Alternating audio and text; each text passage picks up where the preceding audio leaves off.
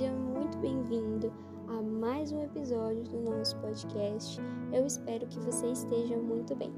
A passagem que nós leremos hoje é em 2 Reis, no capítulo 8. Ela é um pouco extensa, mas vale a pena. A partir do versículo 1 diz assim: Eliseu falou àquela mulher cujo filho lhe havia restaurado a vida, dizendo: Levante-se, saia daqui com os membros da sua casa e fique peregrinando onde você puder porque o Senhor determinou que haverá uma fome neste país, a qual irá durar sete anos. A mulher se levantou e fez segundo a palavra do homem de Deus. Saiu com os de sua casa e peregrinou durante sete anos na terra dos filisteus. Ao final dos sete anos, a mulher voltou da terra dos filisteus e foi falar com o rei para reclamar a sua casa e as suas terras.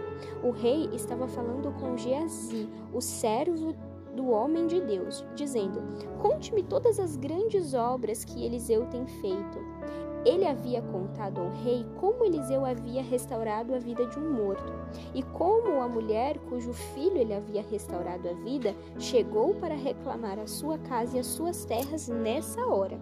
Então Geazi disse: Ó oh, meu rei, esta é a mulher, e este é o filho a quem Eliseu restaurou a vida. Ó oh, rei, então o rei interrogou a mulher e ela lhe contou tudo. O rei colocou um oficial à sua disposição e lhe deu a seguinte ordem: faça com que lhe seja restituído tudo que era dela, inclusive todas as rendas do campo, desde o dia em que ela deixou a terra até agora. Amém? Nessa passagem que nós lemos, nós vemos uma continuação da história da mulher sunamita. A Bíblia conta que foi uma mulher que ajudou o profeta Eliseu e em troca ele disse que ela teria um filho. E ela teve um filho, esse filho cresceu, só que passado um tempo ele estava no campo e ele acabou morrendo. A mulher então ela vai até o profeta e ela pede um milagre para que o filho dela seja restaurada a vida dele. E é um dos, dos milagres em que o profeta Eliseu revive aquele menino, filho da sunamita. Aqui conta que o profeta mantém contato com ela e fala para ela para sair daquela terra e peregrinar, porque haverá fome durante sete anos. E ela faz como o profeta havia falado. Passam-se sete anos e ela volta para pedir a casa e as terras dela de volta. Quando ela volta para pedir isso ao rei, exatamente na hora em que Geazi, que era servo de Eliseu, está contando ao rei o milagre que Eliseu fez na vida dela, na vida do filho. E exatamente nesse momento, o rei pede para aquela mulher contar ah, o milagre do profeta e ela conta. Ela conta o milagre que Deus operou através de Eliseu. E é aí que o rei coloca um oficial à disposição dela e devolve a ela tudo o que pertencia a ela, a casa, as terras, e ele diz que até as rendas do campo, desde o dia em que ela saiu, ela tem que pedir de volta. O que nós entendemos com essa passagem é que nós não podemos guardar somente para nós as nossas bênçãos, os nossos testemunhos. O que, que isso quer dizer?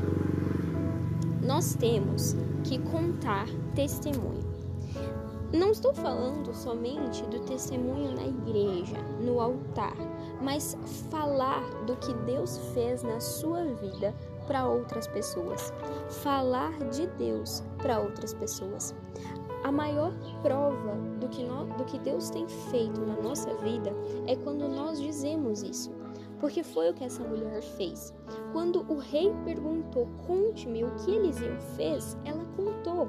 Ela disse para o rei, ela não pediu, ela não chegou a pedir o que ela foi pedir, que eram as terras e a casa. Ela simplesmente contou o testemunho, contou a história de vida dela, contou como o profeta foi usado por Deus para reviver o filho dela.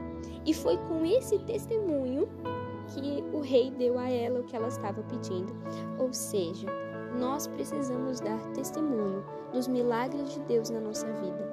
Nós precisamos falar para as outras pessoas que precisam disso, que precisam ouvir o que Deus tem feito através da nossa vida. não é para a nossa glória, não se trata de nós, mas se trata do que, do que Deus pode fazer, da glória de Deus derramada sobre nós. Amém? Que neste dia você possa contar um testemunho para alguém. Deus abençoe o seu dia e até o nosso próximo episódio.